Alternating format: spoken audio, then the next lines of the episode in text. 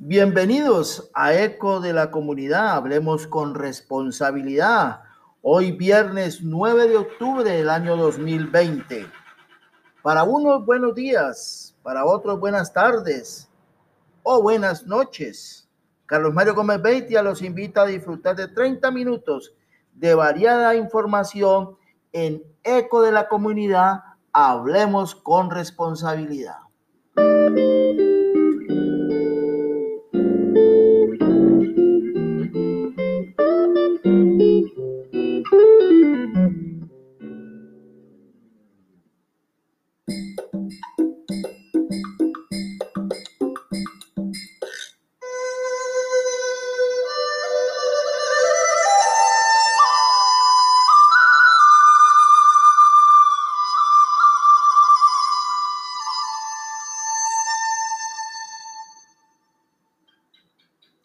Bueno, para mañana sábado 10 de octubre se tiene previsto en la Santa Sede la beatificación de Carlos Acutis Salzano por medio de sus conocimientos en informática y el diseño de páginas web. Fue un modelo de evangelizador del siglo XXI y esto contribuyó a cambios en muchas personas en su corta existencia. En un sitio web mostró 136 milagros eucarísticos que le llevaron a dos años de investigación y viajes con el respaldo de su familia. Mañana, como ya lo habíamos dicho, sábado 10 de octubre, será beatificado por su santidad el Papa Francisco al probarse un milagro en un niño en el Brasil. Será pues Carlos Acutis Alzano beato y ya se habla que va a ser el patrono del Internet.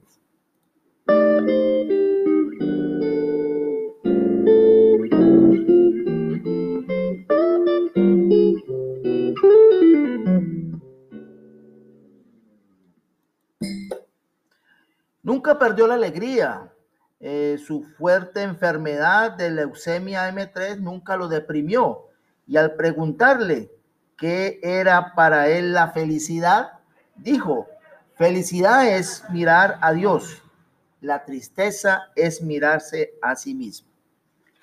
Carlos Acutis Alzano a los 15 años falleció, pero ha dado muestras de que su vida trascendió no solamente por sus conocimientos en informática, sino por su fervor, por su creencia y por la espiritualidad que mostró en sus años que compartió con su familia en Italia y el mundo a través de las redes sociales.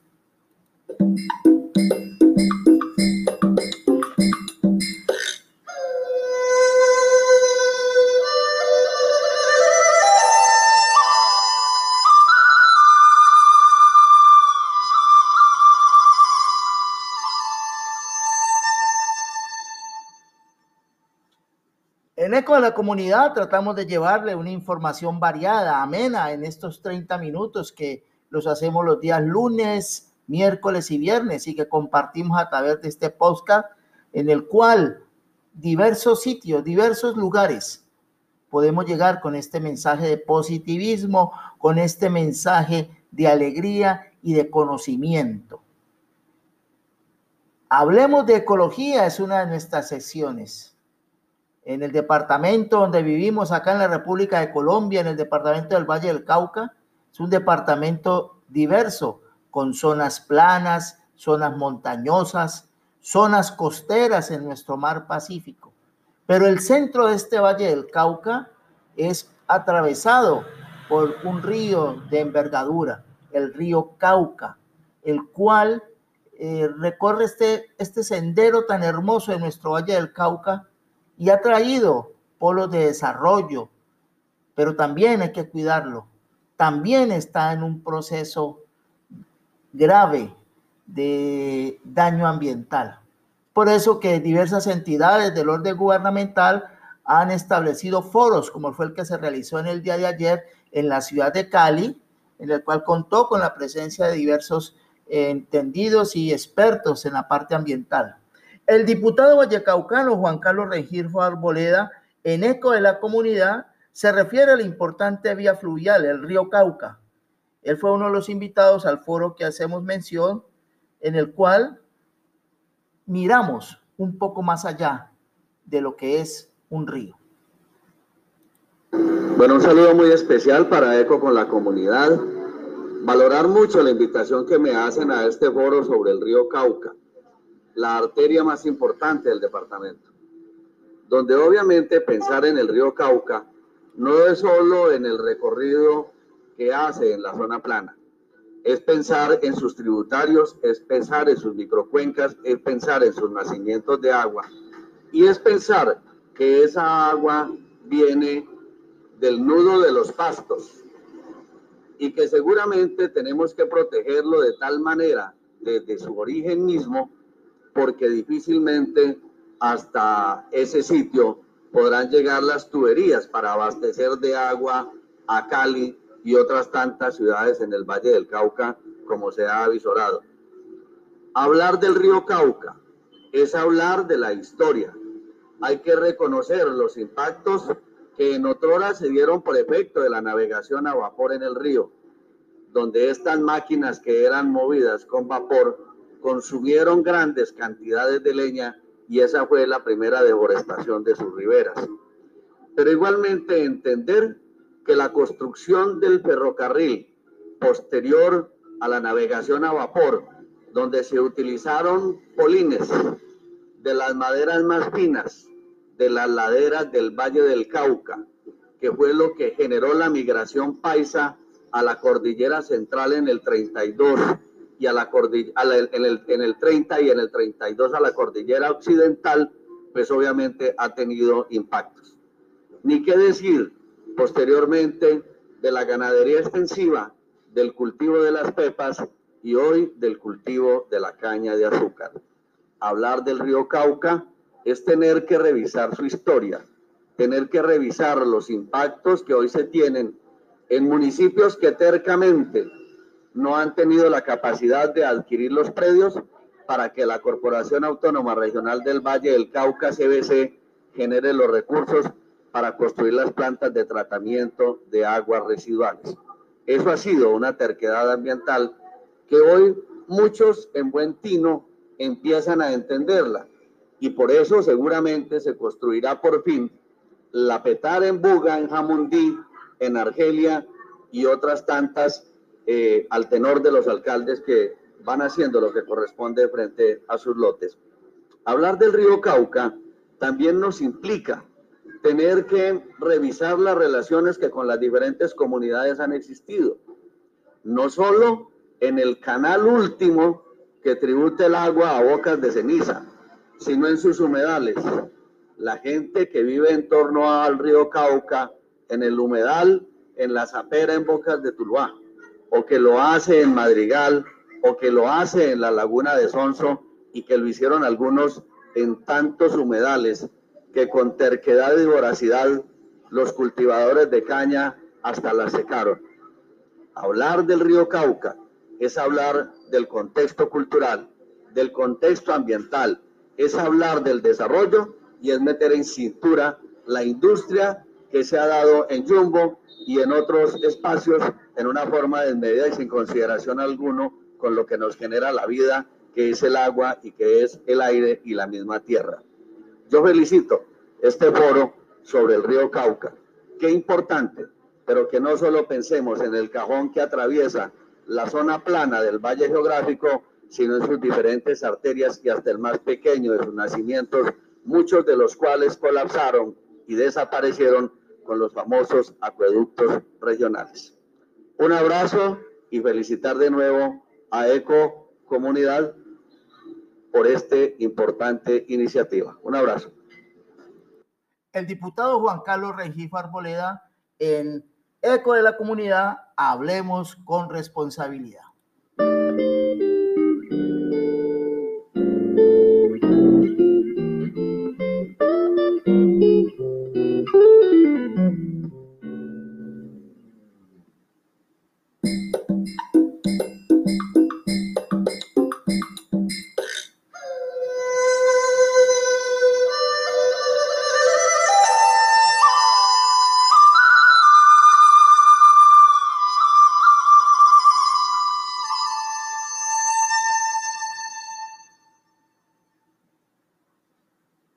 Bueno, hablar de unos nombres que les voy ahora a comentar, como Pueblo Nuevo, La Esperanza, Bolívar, Playas, San Pedro Claver, Azogrim, Farfán, Primero de Mayo, Ciudad Las Palmas, La Herradura, Buenos Aires, de la Comuna 6, en nuestro municipio de Tuluá, pero también otros de la Comuna 7, como el Rojas, el Rubén Cruz Vélez, eh, la Quinta, el Nuevo Farfán, Laureles 1 y 2, Villa del Sur, Guayacanes, eh, los Tolúes, Las Nieves, El Limonar, Villa Liliana, Farfán, Diablos Rojos 1 y San Marino, pues son barrios de nuestro municipio que están incluidos en el inicio del proceso de equiparar la ciudad, ha dicho el alcalde de los tulueños. En eco de la comunidad hablemos con responsabilidad, en su estilo muy característico, el alcalde, el abogado John Jairo Gómez Aguirre, le cuenta a los tulueños sobre este frente de intervención en las comunas 6 y 7, en 15 cuadras de esos sectores con la llegada del pavimento. Señor alcalde, bienvenido a ECO de la comunidad. Tulueñas, tulueños, Hoy es un día de esos que me siento orgulloso y feliz de ser el alcalde de nuestro querido municipio. Hoy estoy aquí iniciando las obras de pavimentos, más de 15 cuadras en el sector de la comuna 6 y 7. A mi espalda, la carrera tercera y a mi mano izquierda, la calle 18A. Aquí son más de 15 cuadras que vamos a ejecutar pavimento rígido. Muy a pesar de la pandemia, repito, son 38 frentes de trabajo que tiene la administración municipal de la gente para la gente y este es uno de ellos. Aquí no solamente se cumple un compromiso del programa de gobierno, del plan de desarrollo, sino que además cumplimos con mejorar la calidad de vida de la gente. Y me siento contento de que con este medio con este, con este, con este Facebook, yo estoy mostrando la transparencia con que nuestro municipio ejecuta los recursos que ustedes, muy a pesar de la pandemia, pagan. Sus impuestos, los que pagan, los invertimos en obras donde la gente lo necesita. El alcalde de los tulueños, John Jairo Gómez Aguirre, pues nos comenta estas intervenciones que se llevan a cabo en este inicio. Un año traumático, este 2020, un año, un año que ha tenido muchos inconvenientes por la situación de la pandemia y los ajustes que se han tenido que hacer no solamente en la parte legal, sino también en el comportamiento, en las rutinas de los habitantes de una ciudad. Por eso estas obras son eh, vigiladas por las veedurías ciudadanas, donde se está demostrando que se está cumpliendo de, unos, de unas propuestas que se hicieron en un programa de gobierno que se traduce en el plan de desarrollo, el cual es, revisado por un órgano de comunidades, como es el Consejo Territorial de Planeación, donde hay diversos sectores de la comunidad de un municipio y en el cual, pues, el CTP tulueño está comprometido para facilitar ese acercamiento con las comunidades. Ha dicho Adelaida Malagón, que es la presidente de ese organismo de veeduría ciudadana y de seguimiento al plan de desarrollo.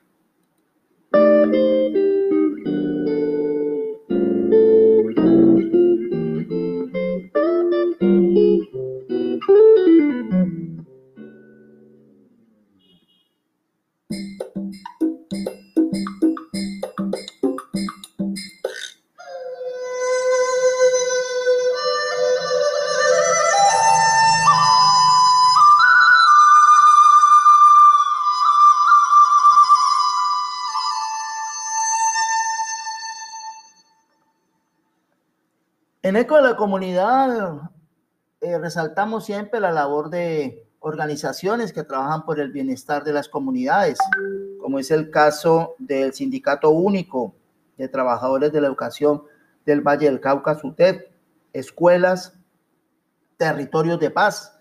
En esta semana, precisamente, ellos llevan a cabo acá en el municipio de Tuluá eh, la séptima semana de la eh, cultura, la recreación, el fomento de la parte pedagógica y cultural en el grupo de maestros que tiene este municipio.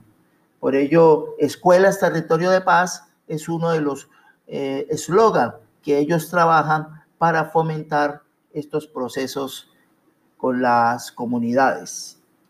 También eh, resaltamos la labor que se hace en Hablemos de Ecología con algunas entidades que tratan de realizar no solamente el trabajo ambiental, sino también cumplen una función, obviamente, de surtir un servicio público, como es el caso de la empresa Centroaguas, pero que también miran a la comunidad desde ese punto de vista ambiental para tener una mejor calidad de vida, una mejor, un mejor comportamiento frente a los recursos naturales. La empresa Celsia igualmente trabaja en ese aspecto. Por eso eh, las veedurías ciudadanas están pendientes para que estas empresas pues eh, cumplan con la parte de los servicios públicos, pero también cumplan con lo que se refiere al cuidado de la naturaleza. Por ejemplo, Celsia debe estar pendiente de los procesos de reforestación en las cuencas hidrográficas donde intervienen para poder hacer la generación eléctrica.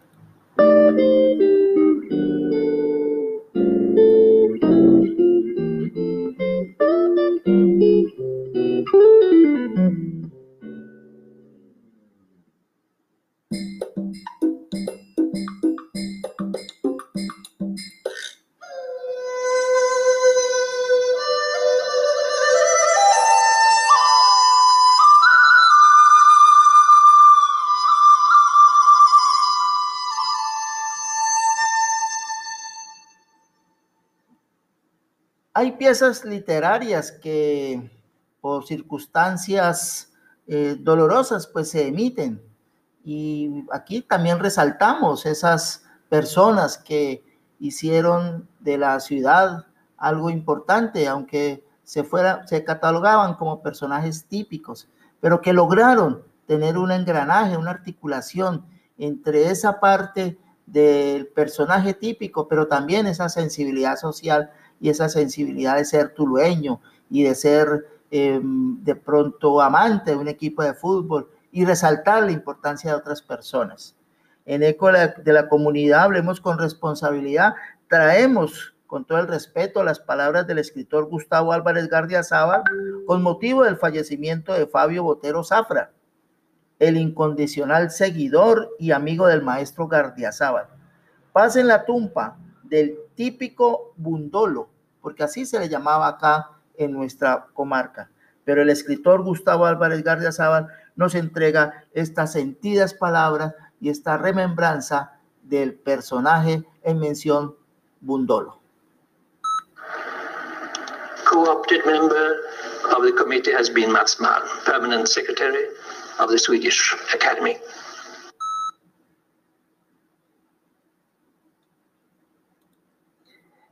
Hace 74 años, cuando nació, pudo haber tenido alguno de los problemas que ahora permiten a pediatras y psiquiatras organizar la educación de los niños especiales. Él simplemente tuvo que adaptarse a las fallas físicas con que nació y aunque jamás pudo pronunciar muchas palabras, aprendió a leer y a sumar, a restar y a multiplicar, pero no a dividir, sino por montoncitos. Logró hacerse respetar con la fuerza corporal. Alcanzó a medir más de 1,90 y a que le entendieran. Aprendió a cocinar y nadie le ganaba como bailarín aunque si su pareja quería lucirse, era mejor que no le hablara. Entendió que aprender iba de la mano de obedecer y a quien le enseñaba le guardaba eterna gratitud. Fanático del Deportivo Cali y paralelamente después del Cortuluá, combinaba el verde y el blanco con bermudas a la rodilla, medias a mitad de pierna y de acuerdo al día del partido ondeaba en sus manotas la bandera gigantesca del uno o del otro, encabezando lo que fuera. Cuando me lancé por primera vez como candidato a alcalde en 1987, se vistió del amarillo de mis campañas y con la bandera de mi pueblo o la de Colombia, me acompañó en esos bullangueros desfiles con que conseguí ser alcalde una y otra vez y gobernador con abrumadora mayoría de votos. Se quedó desde entonces en mi vida y cuando el torbellino de la envidia me mandó a la cárcel y no a la tumba, Bundolo, como siempre se le conoció en Tuluá y como le llamé toda su vida, fue el ujier diario de mi martirio.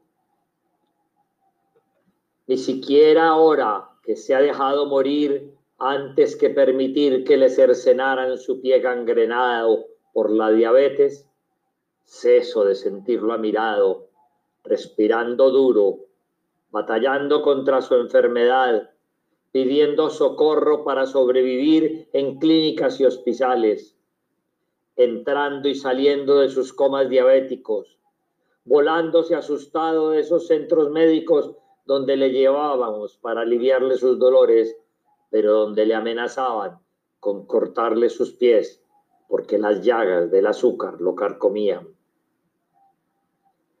Fiel como el mejor perro guardián, inteligente como nadie lo creía, honrado y honesto para poder seguir siendo amigo de los poderosos, a los que nunca preguntó ni el origen de sus fortunas, ni mucho menos de su poder.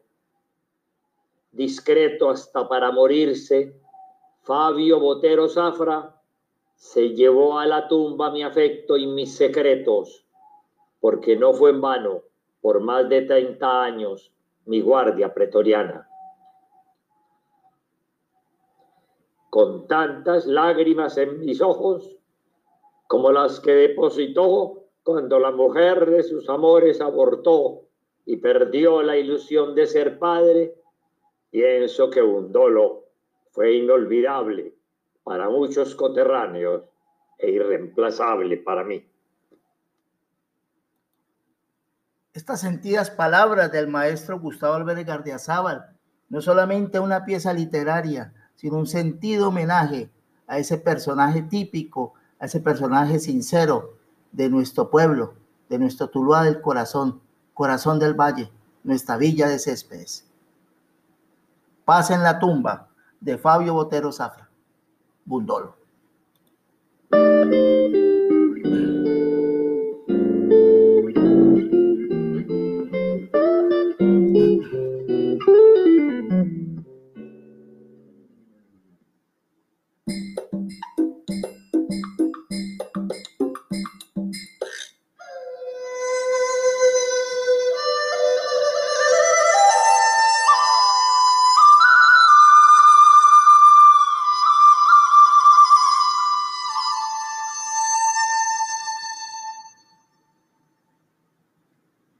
Otros campos de la información, en Eco de la Comunidad, hablemos con responsabilidad otra de nuestras sesiones, leer lo nuestro, que esto es una campaña para que la literatura sea parte de los artículos de la canasta de primera necesidad, de los artículos necesarios para poder tener otras opciones en nuestra mente y no opciones negativas. Eh, el Premio Nobel de Literatura fue anunciado esta mañana en Estocolmo. La poeta estadounidense de 77 años, eh, Louise Gluck, fue anunciada por el secretario de la Academia Sueca, Max Mal, en Estocolmo como ganadora del Nobel de Literatura 2020. En este año pandémico fue la poesía la seleccionada para este magno galardón.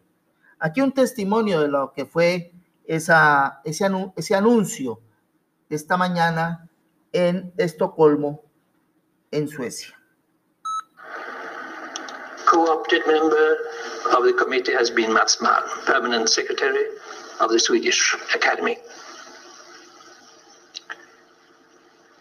2020 års Nobelpristagare i litteratur Louise Glück har alltsedan sin debut Firstborn 1968 hört till de mest framträdande lyrikerna i den amerikanska samtidslitteraturen och har gett ut 12 diktsamlingar och ett par volymer med essäer om poesi. Bueno, la poeta estadounidense Louise Gluck nació en 1943 en Nueva York. Ya estamos en contacto con nuestros amigos Walter Mondragón y Omar Ortiz para que nos compartan un poco de la vida de esta mujer que a sus 77 años pues logra este merecido reconocimiento y sobre todo la poesía, uno de los géneros literarios eh, importantes dentro de esta rama del saber humano. Eh, muchas encontramos una lectura que hizo ella en, en la entrega del premio Pulitzer en 1993, una aventura. Dice así, se me apareció una noche en la que me estaba quedando dormida, en la que había finalizado con esas aventuras amorosas de las que fui una esclava por mucho tiempo. ¿Has acabado ya con el amor? me murmuró mi corazón. A lo que le respondí que muchos descubrimientos profundos no esperaban, confiando al mismo tiempo que no se me pidiese nombrarlos, ya que no podía nombrarlos, pero la creencia de que existían seguramente contaría para algo. Ese es un, un escrito de ella que llama Una aventura. Y encontré otro que llama El espejo, que es una pieza eh, de una mujer mirando a un hombre afeitarse. Cuando te miro en el espejo me pregunto cómo será ser tan bello. Y como no te puede encantar cortarte mientras te afeitas, como un hombre ciego. Creo que dejas que te observe para poder imaginarte sobre ti mismo. Como una fuerte violencia, necesitando mostrarme cómo raspas la carne desdeñosamente y sin titubeos, hasta que te veo correctamente como un hombre que sangra y no como el reflejo al que deseaba. Esto pues parte de la obra literaria de Louis Gluck, Premio Nobel de Literatura 2020.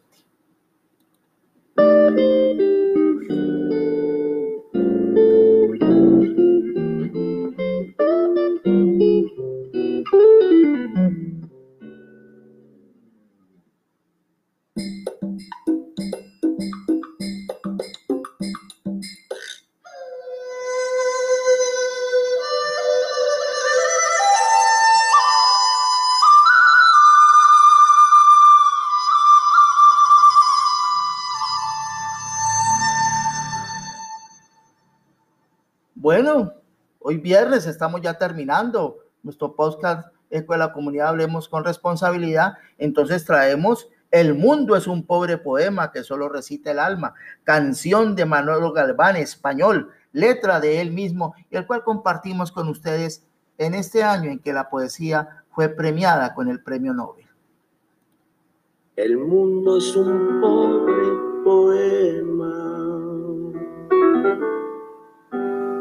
que solo recita el alma.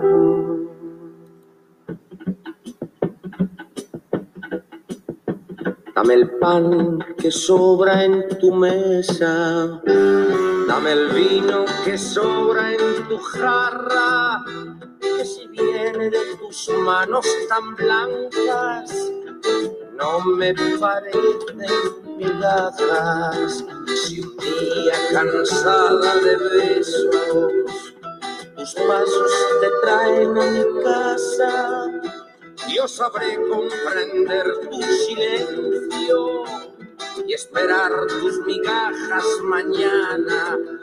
El mundo no entiende de amores, el mundo no entiende de nada. El mundo es un pobre poema solo recita el alma. Bueno, nos vamos, Carlos Mario Gómez Beitia, hablemos.